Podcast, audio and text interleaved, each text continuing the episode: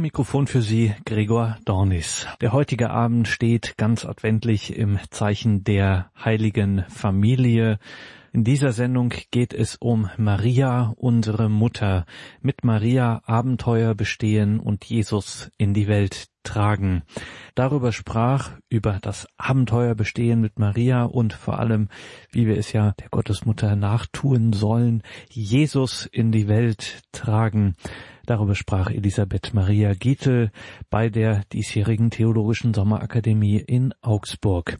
Elisabeth Maria Gietl gehört einem Säkularinstitut wie das heißt, an. Das ist eine geistliche Gemeinschaft mit festen Regeln. Dieses Säkularinstitut, diese Gemeinschaft heißt Gemeinschaft der Ancille Domini. Ancille Domini könnte man übersetzen mit Dienerinnen des Herrn. Das ist natürlich eine Anspielung auf Maria, die sich selbst als Ancilla Domini bezeichnet, als Magd des Herrn, wie wir das ja auch tagtäglich im Angelusgebet beten. Elisabeth Maria Giete von der Gemeinschaft der Ancille Domini, Maria, unsere Mutter, mit Maria Abenteuer bestehen und Jesus in die Welt tragen. Also mein Vortrag lautet, Maria, unsere Mutter, mit Maria Abenteuer bestehen und Jesus in die Welt tragen. Ich will am Anfang ein paar einleitende Worte zu, zu Mutter Gottes sagen und was das bedeutet, Abenteuer erleben und dann ganz konkret, wie sich das ähm, in meinem Leben ausgewirkt hat, konsequent mit der Mutter Gottes zu gehen. Also um zu Jesus zu gelangen, brauchen wir Lichter, die uns nahe sind. Menschen, die selbst Abglanz des Lichtes Christi sind und so unseren Weg erhellen. Und welcher Mensch wäre leuchtender als Maria? Wer könnte uns mehr als sie Stern der Hoffnung sein? Es ist ein großes Geschenk, dass wir die Mutter Gottes zur Mutter haben. Der Papst Benedikt XVI. hat ein sehr schönes Gebet formuliert, das ich kurz vorlesen möchte. Er ähm, sagt, Heilige Maria, Mutter Gottes, du hast der Welt das wahre Licht geschenkt, Jesus, deinen Sohn, Gottes Sohn. Du hast dich ganz dem Ruf Gottes überantwortet und bist so zum Quell der Güte geworden, die aus ihm strömt. Zeige uns Jesus, führe uns zu ihm, lehre uns ihn kennen und lieben, damit auch wir selbst wahrhaft Liebende und Quelle lebendigen Wassers werden können inmitten einer dürstenden Welt. Mit Maria können wir Jesus finden. Sie wird uns zu ihm führen, wenn wir sie täglich darum bitten. Wir müssen sie nur zu unserer Mutter erwählen und mit ihr, mit, die, mit diesem Anliegen zu ihr kommen, dass sie uns helfen wird, immer wieder umzukehren und immer wieder unser Herz zu verändern, damit wir Christus ähnlicher werden können. Abenteuer erleben. Was ist ein Abenteuer? Abenteuer erleben ist etwas Besonderes. Um Abenteuer zu erleben, muss ich aus dem gewöhnlichen Leben ausbrechen. Jeder von uns kann sein Leben wie ein Abenteuer leben. Die innere Bereitschaft, sein ganzes Leben Gott zu überlassen und ganz ihm zu vertrauen, kann für jeden Menschen ein großes Abenteuer sein. Benedikt XVI. hat sich mal gefragt, was will der Herr eigentlich von mir? Und seine Antwort war, Sicher, das bleibt immer ein großes Abenteuer. Aber das Leben kann nur gelingen, wenn wir den Mut zum Abenteuer haben. Und den Jugendlichen in Köln hat er beim Weltjugendtag gesagt, sie sollen keine Angst haben, Christus in ihr Leben zu lassen. Weil wer Christus einlässt, dem geht gar nichts verloren, sondern er erhält viel. Und Christus nimmt nichts, sondern er gibt alles. Wer sich ihm gibt, der erhält alles hundertfach zurück. Ja, er findet das wirkliche Leben. Christus ist die Würze in unserem Leben. Wenn wir Jesus in unser Leben lassen, bekommt unser Leben Würze. Jesus hat selbst gesagt, wir sollen das Salz der Erde sein. Das Salz bewirkt, dass die Speisen ihre, also, dass sie besser schmecken, dass die Speisen ihre Bestimmung bekommen. Und wir haben die Verantwortung, wir Christen sollen das Salz der Erde sein. Wir sollen die Menschen das Leben schmackhaft machen und unser Leben soll sie anregen, wieder an Gott zu glauben. Jesus hat nicht gesagt, wir sollen der Pfeffer der Erde sein. Pfeffer ist penetrant und aufdringlich. Er hat auch nicht gesagt, wir sollen Zucker der Erde sein. Zucker ist Luxus und ungesund. Wir sollen auch nicht das Öl der Erde sein, weil Öl passt sich überall an und nimmt den Geschmack auf. Nein, er hat gesagt, seid das Salz der Erde. Jetzt konkret ähm, zu meinem Leben. Also ich bin in einer ganz normal katholischen Familie aufgewachsen. Wir waren drei Kinder und bei uns im Haus lebten drei Generationen und wir haben bei uns was ganz selbstverständlich, dass wir sonntags zur Kirche gingen. Morgen Tisch- und Abendgebet gehörten ganz normal dazu. Und wir haben zwei Omas gehabt, die sehr gläubig waren und die uns auch oft von Gott erzählt hatten. Und unsere Omas waren für uns immer ein großes Vorbild. Ähm, als Jugendlicher habe ich dann verschiedene Freunde gehabt bei uns im Ort in der Schule. Wir haben oft was zusammen gemacht, gezeltet, sind weggegangen, aber der Glaube, der wurde eher unwichtig. Und als ich dann 14 Jahre war, alt war, kam zu uns in den Ort, also ich bin von Exheim, das ist in der Nähe von Pöttmes, da kam ein Pfarrer, der war begeisterter Pfadfinder und der wollte unbedingt bei uns im Ort eine Gruppe aufbauen. Meine Schwester und ich, wir also waren dabei und bei uns gab es dann eben diese Gruppe, die sich aber sehr schnell wieder auflöste. Und meine Mutter hat gemerkt, dass es uns sehr gut getan hat, dieses Pfadfinderleben und hat sich dann ähm, dafür eingesetzt, dass wir wöchentlich in eine andere Pfadfindergruppe gefahren wurden. Meine Schwester und ich, wir haben das meiner Mutter zuliebe mitgemacht, sage ich mal. Dort bei den Pfadfindern habe ich Freunde kennengelernt, die praktisch total überzeugt ihren Glauben gelebt haben, so wie ich es eigentlich noch nirgends vorher begegnet bin. Ich durfte praktisch erfahren, was es überhaupt heißt, authentisch im Glauben zu leben. Ich kann mich noch sehr gut erinnern, das war mein erstes Pfadfinderlager. Da kam ein Priester an einen Abend und da hat es geheißen, während des Rosenkranzes kann man hinten sich auf die Bank setzen und beichten. Und für mich war das ganz ungewöhnlich und haben gedacht, das nimmt sicher keiner in Anspruch und war dann sehr überrascht, wie das, wie viele zum Beichten gegangen sind. Dieser authentisch gelebte Glaube, der hat mich sehr geprägt in meinem Leben. Ich durfte dann zusammen mit meiner Schwester im August 1993 in Lourdes in einem Sommerlager mein Pfadfinderversprechen machen.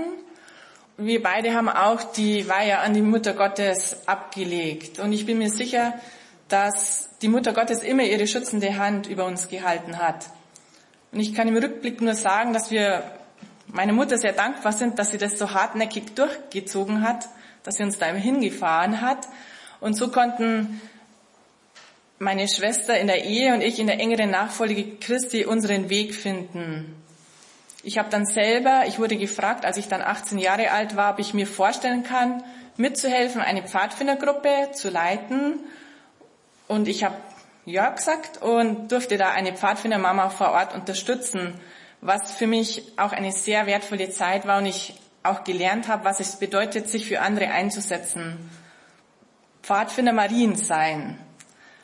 Eine besondere Patronin und Fürsprecherin für die Pfadfinder in der katholischen Pfadfinderschaft Europas ist Maria. Ihr vertrauen wir ganz konkret bei Nöten und Schwierigkeiten im Pfadfinderalltag, auf Fahrten und Lager alles an. Sie ist sozusagen unsere Schutzpatronin.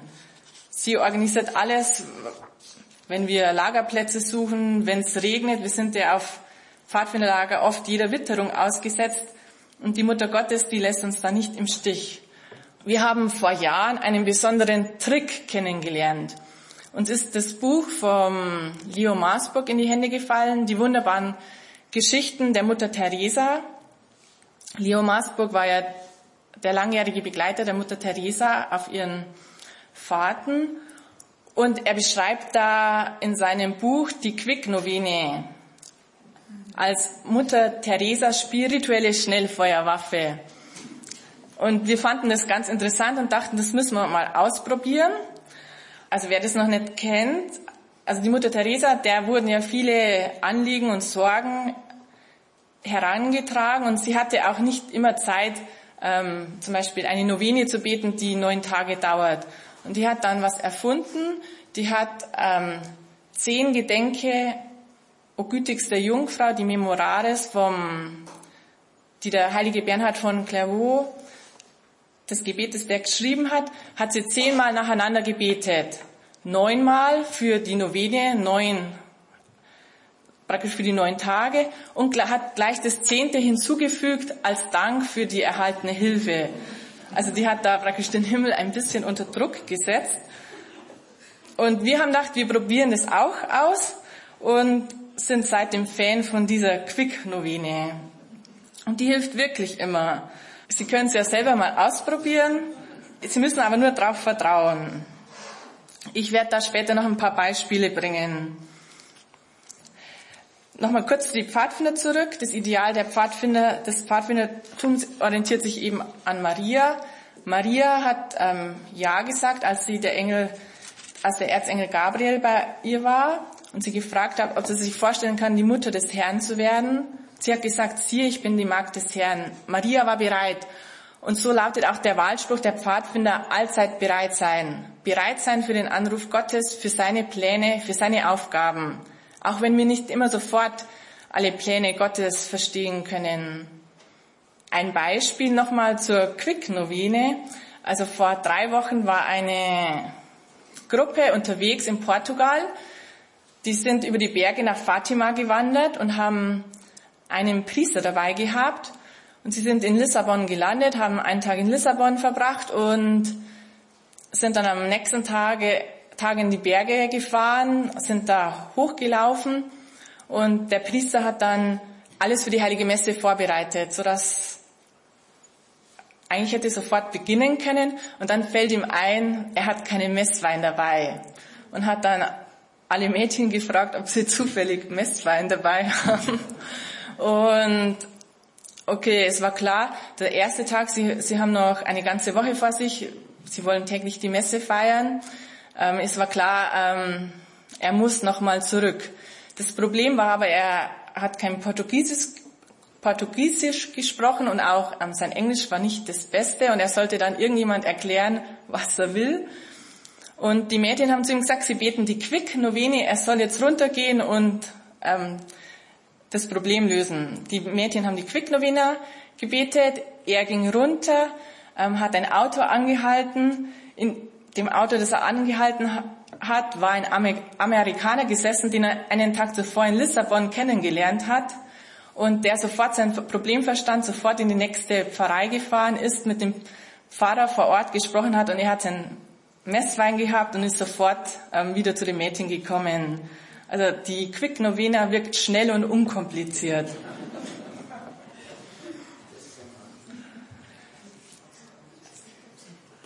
Wie oben schon erwähnt, ähm, habe hab ich als Jugendlicher die Marienweihe abgelegt. Das ist jetzt auch schon über 20 Jahre her. Das, was meint die Marienweihe? Man, man versucht, dass man täglich mindestens ein Gesetzchen vom Rosenkranz betet, dass man monatlich zum Beichten geht und einmal immer am ersten Samstag im Monat diese Weihe erneuert. Und ich bin überzeugt, dass die Mutter Gottes mich bisher eben durch viele Berge und Täler hindurchgeführt hat. Die Marienweihe, was meint sie eigentlich genau? Also sie, das bedeutet, Maria ist nicht nur unser Vorbild und unsere Patronin, sondern unsere geistliche Mutter. Sie führt uns praktisch zu Jesus. Wir dürfen mit kindlichem Vertrauen zu ihr kommen. Und wenn wir uns für das große Spiel unseres Lebens Maria weihen, wird sie uns durch alle Abenteuer und Stürme des Alltags sicher geleiten. Wir können ganz konkret täglich diese Weihe leben. Bei Schwierigkeiten und Problemen sollte unser erster Gedanke sein, Maria, sorge du für mich. Oder wir können innerlich die Zuversicht besitzen, dass sie für jedes Problem eine Lösung finden wird. Vielleicht hat Maria manchmal andere Lösungsideen wie wir, aber sie hat sicher die besseren. Deswegen wage ich zu sagen, dass diese Weihe auch ein Abenteuer des Vertrauens ist. Und in diesem geistlichen Vertrauen auf Maria können wir täglich wachsen, wenn wir die Weihe ernst nehmen. Und sie wird bis ans Ende unseres Lebens nicht abgeschlossen sein, sondern wir können es immer wieder üben, lernen und praktizieren. Das große Abenteuer der Berufung. Als ich dann 18 Jahre alt war, bin ich äh, in eine höhere Pfadfinderstufe äh, übergetreten, das heißt die rote Stufe. Da unternimmt man dann viele Fahrten und wir sind jedes Jahr woanders hingefahren. Wir sind nach Island gefahren, nach Israel, nach Lappland, Griechenland und wir hatten dort immer einen Priester dabei. Und eines Tages eines Tages hat er uns dann gefragt, das war in Lappland, er versteht nicht, er merkt, dass viele Berufungen in der Gruppe schlummern und er versteht nicht, warum niemand den Schritt in einen Orden einzutreten wagt. Und dieser, diese Frage hat mich sehr getroffen und es kam immer wieder der Wunsch und die Sehnsucht auf, dass ich mein Leben ganz Gott schenke. Und es hat sich dann eine kleine Gruppe gebildet und wir haben uns intensiver mit diesem Thema auseinandergesetzt. Dann kam eben die Idee auf, wir machen jetzt einfach einmal ein Jahr für Gott um herauszufinden, wo unsere Berufung hingeht und was unsere Bestimmung ist. Es hat sich ganz gut angehört. Wir machen ein Jahr für den lieben Gott. Aber es hatte natürlich Konsequenzen. Wir waren alle ähm, im Arbeitsleben und mussten eigentlich alles aufgeben. Unsere Arbeitsplätze, die Gruppenarbeit, Freunde, Familie. Und eigentlich wussten wir ja gar nicht so genau, was aus diesem einen Jahr wird. Es hat sich irgendwie sehr verrückt angehört und war ein bisschen verrückt und war ein echtes Abenteuer. Ich habe damals Ausbildung gemacht hier in Augsburg bei den Lechwerken und habe da eine feste Anstellung gehabt und bin da eigentlich auch sehr aufgeblüht in meinem Beruf. Ich wusste zwar, dass ich das nicht für mein Leben lang machen will, aber es hat eigentlich sehr gut gepasst. Und als ich dann meinen Eltern, Freunden und auch meinen Chef und meinen Arbeitskollegen von meinen Plänen erzählt habe, alles aufzugeben, gab es natürlich viel Unverständnis. Und ich selber wusste dann nicht, ob das wirklich vernünftig war, diesen Schritt zu wagen. Und eine Freundin, die das Jahr mitgeplant hat, hat zu mir nur gesagt, Elli, spring vom Vier-Meter-Turm ins Wasser. Und ich wusste nicht genau, wie man das zutraue, aber ich bin dann doch ins kalte Wasser gesprungen. Ich habe es gewagt und bin, kann nur sagen, dass es sehr gelohnt hat. Trotz aller Schwierigkeiten hat sich gezeigt, dass es mein Weg ist und ich bin sehr dankbar dafür, dass mich da bestimmte Leute begleitet haben. Aber ohne die Mutter Gottes wäre es nicht möglich gewesen. Wir waren dann zu viert, das war im Jahr 2003. Da haben wir uns aufgemacht und sind ähm, nach Österreich gegangen und haben uns dort einem, in einem Bauernhof einquartiert. Und wir wollten in der Nähe des Ordenshauses der Servi Jesuit Maria im Blindenmarkt sein und haben uns eben fünf Kilometer Berg hoch einen bewirtschafteten Bauernhof haben wir gefunden. Und wir haben in diesem einen Jahr, haben wir so gestaltet, das war wie ein Noviziatsjahr. Die Priester von der SJM haben uns begleitet und haben uns ins geistige Leben eingeführt. Und wir waren von Anfang an, waren wir mit dem Bischof Klaus Küng in Verbindung und er hat uns total unterstützt, diesen Weg zu gehen und ist auch bis heute noch ähm, voll mit dabei. Aus diesem einen Jahr für Gott ist nun eine ganze Gemeinschaft entstanden. Wir haben uns den Namen Ancille Domini gewählt, Gemeinschaft der Dienerinnen des Herrn. Und so wie die Mutter Gottes gesagt hat, ich bin die Magd des Herrn, wollen wir unser ganzes Leben in den Dienst Gottes stellen. Maria hat als Magd den Weg des vorbehaltlosen, treuen, liebenden Dienstes vor Gott gewählt. Und so versuchen auch wir täglich neu diesen Dienst an Gott und den Menschen in ganz unterschiedlichen Aufgaben zu leben. Mittlerweile sind wir zehn junge Frauen im gottgeweihten Lebensstand und gestalten unser Gemeinschaftsleben nach der Form der Kirche, nach der kirchlichen Lebensform eines Säkularinstitutes ignatianischer Ausrichtung. Unsere Mission und unser Lebensauftrag besteht darin, Menschen für Christus zu gewinnen und sie auf ihrem Glaubensweg zu begleiten. Unsere Spiritualität lautet, alles zur größeren Ehre Gottes. Dieses Leitwort des heiligen Ignatius von Loyola, nach dessen Ordensregeln wir leben, bestimmt unser Apostolat und unsere Spiritualität.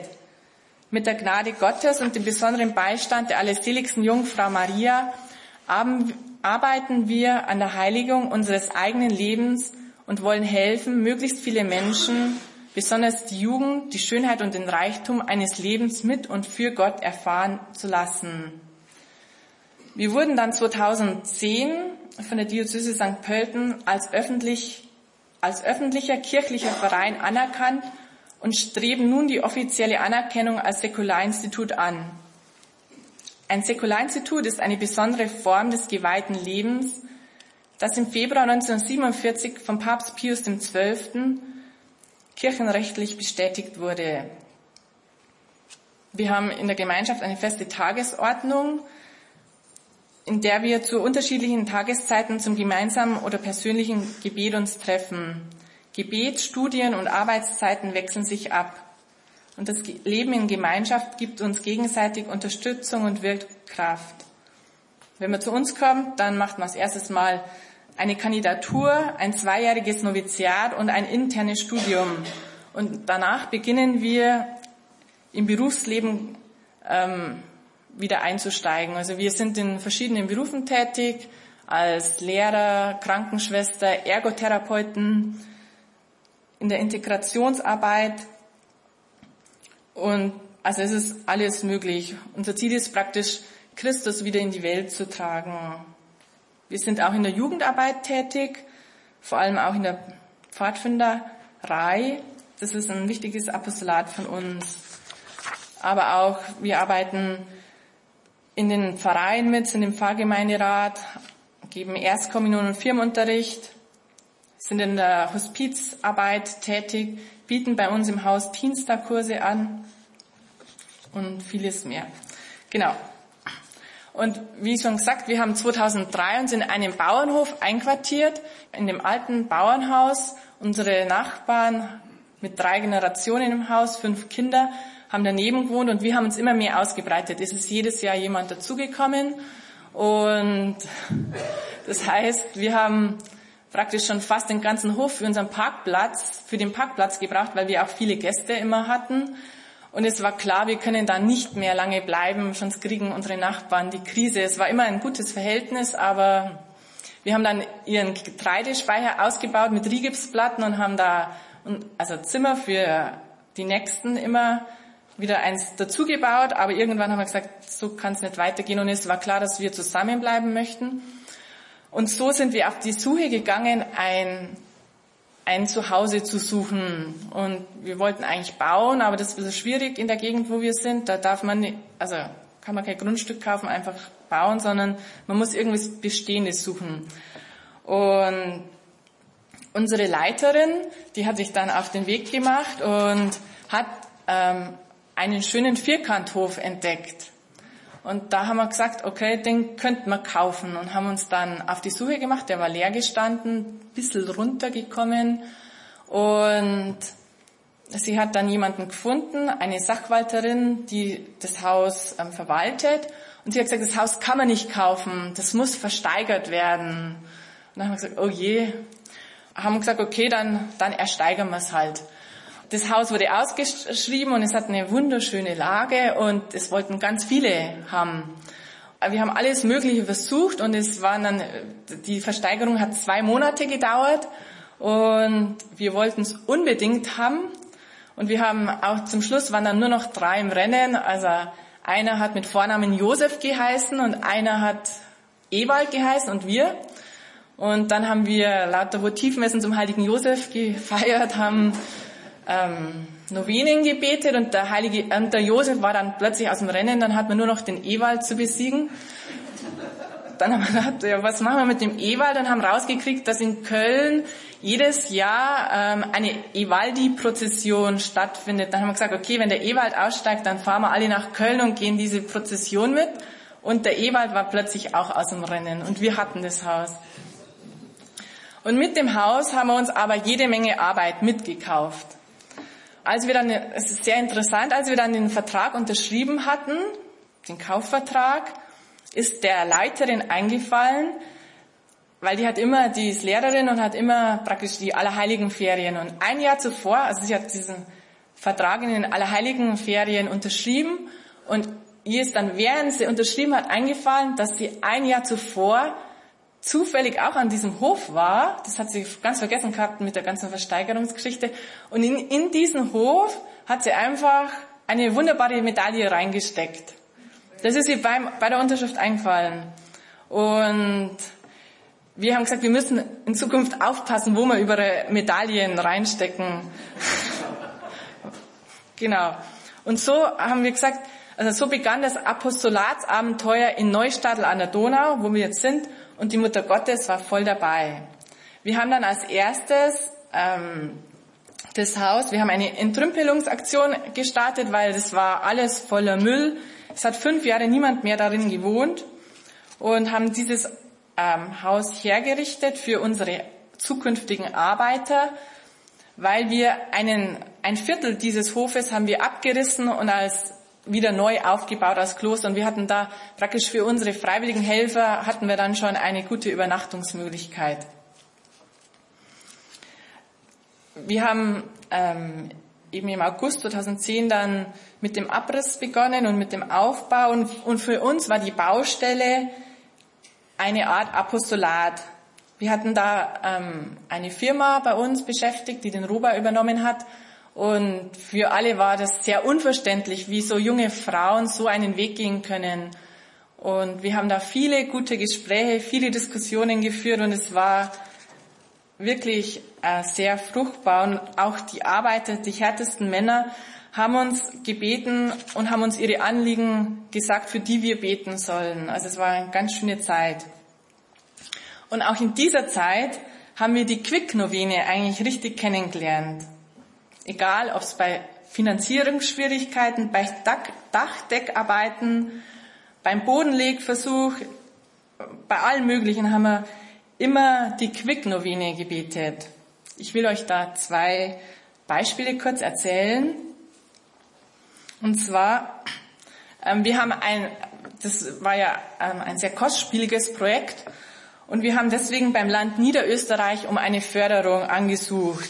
Und diese Förderung, die wurde leider abgelehnt. Wir haben gesagt, wir machen es trotzdem, machen es halt dann ohne Förderung, irgendwie wird es schon hinhauen.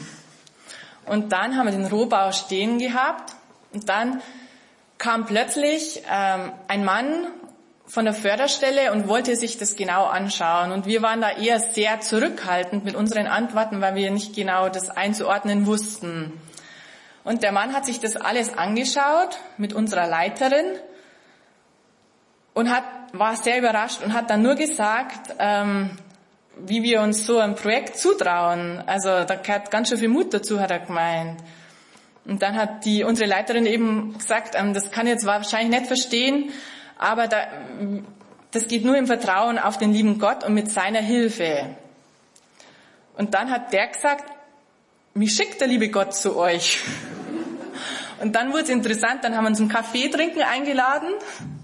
Und dann hat er uns eben erzählt, dass er hat das Projekt am Anfang noch mitbekommen und kam dann ins Krankenhaus und hat dann gesehen, wo er jetzt wieder zurückgekommen ist, dass eben der Antrag abgelehnt wurde und hat dann gesagt, er muss selber er muss es nochmal selber in die Hand nehmen, nochmal selber drüber schauen, hat sich vor Ort angeschaut und im Nachhinein haben wir dann die Förderung doch bekommen. Oder noch ein schönes Beispiel. Also wir haben viel selber gearbeitet und mitgebaut, sind natürlich nicht die Profis, sind keine Handwerker. Und wir haben einen, wir haben Holzboden verlegt, einen tollen Holzboden gekauft haben den verlegt, allerdings zu früh. Der Estrich war noch nicht trocken genug. Das heißt, ähm, wir haben kompletten Holzboden gelegt, Kapelle, Refektorium, Bibliothek in verschiedenen Zimmern. Und nach zwei Wochen hat sich der Boden wieder nach oben gewölbt. Und dann kam der Bodenlegemeister und hat gesagt, den, den ganzen Boden, den könnt ihr rausreißen und verheizen und einen neuen kaufen.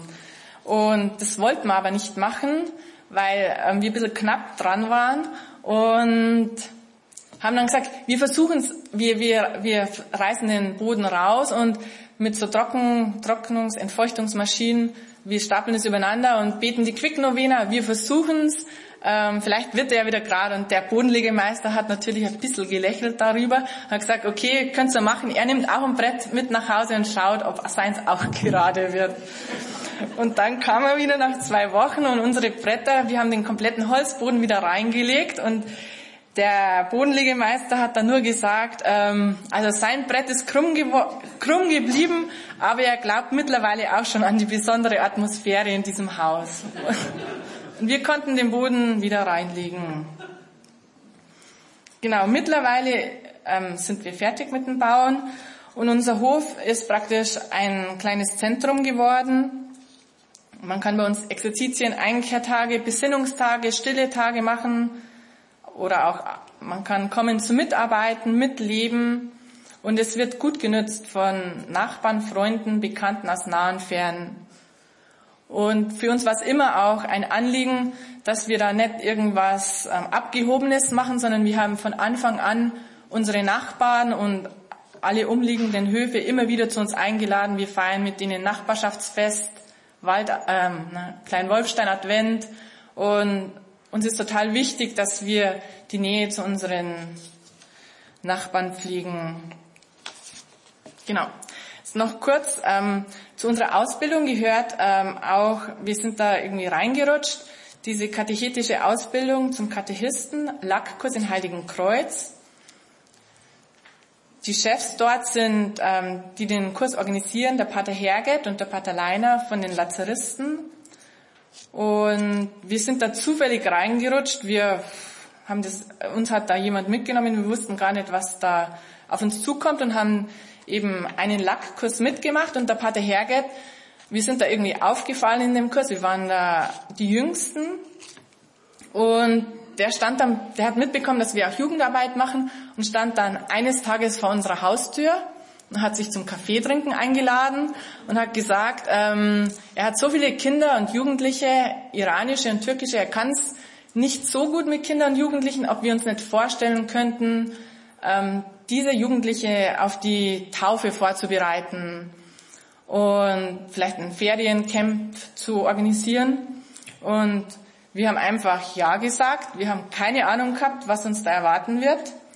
Und es war auch ein richtiges Abenteuer.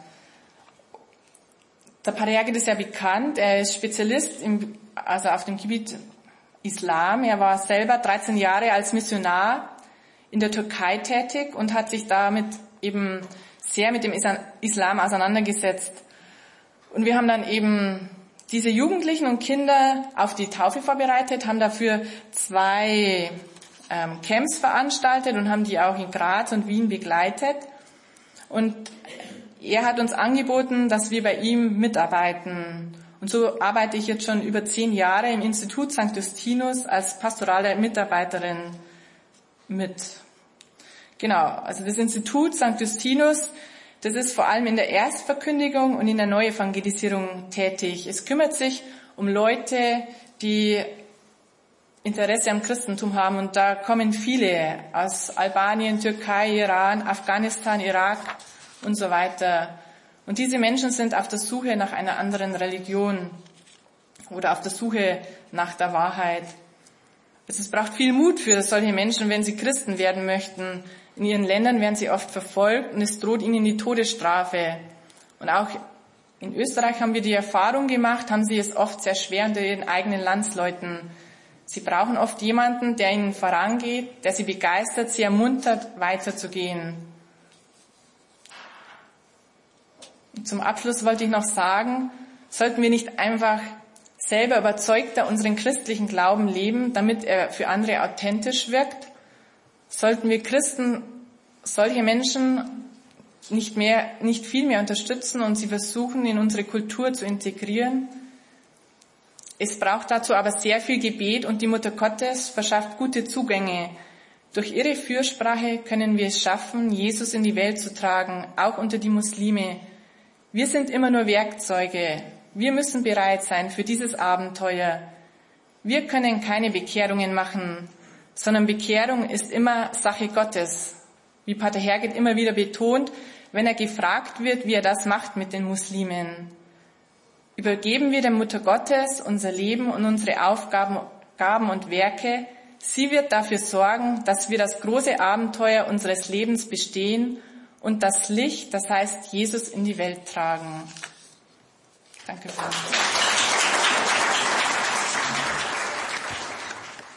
Das war Elisabeth Maria Gietl. Sie sprach bei der Theologischen Sommerakademie 2017 in Augsburg und ihr Thema war Maria, unsere Mutter, mit Maria Abenteuer bestehen und Jesus in die Welt tragen. Die Gemeinschaft der Ancillae Domini, der Dienerinnen des Herrn, Das ist ein Säkularinstitut, also eine geistliche Gemeinschaft mit besonderen Regeln, mit einer besonderen Lebensform, kirchlich anerkannt. Die Gemeinschaft der Ancilla Domini, der Dienerinnen des Herrn. Diese Gemeinschaft hat natürlich auch eine eigene Homepage, ganz klar. Die haben wir bei uns im Tagesprogramm verlinkt auf horeb.org. Also neben der Sendung kann man sich da Details anzeigen lassen zu dieser Sendung und da steht dann auch der entsprechende Link für Sie bereit. Auf der Homepage der Ancilla Domini kann man vieles erfahren über die Geschichte, die Spiritualität, das Apostolat der Gemeinschaft Ancilla Domini, das Mithelfen und Gebete. Über sich selbst schreibt die Gemeinschaft Ancilla Domini für unsere geistliche Ausrichtung und Art des Wirkens in der Welt ist uns die Lebensform des Säkularinstitutes Rahmen und Auftrag.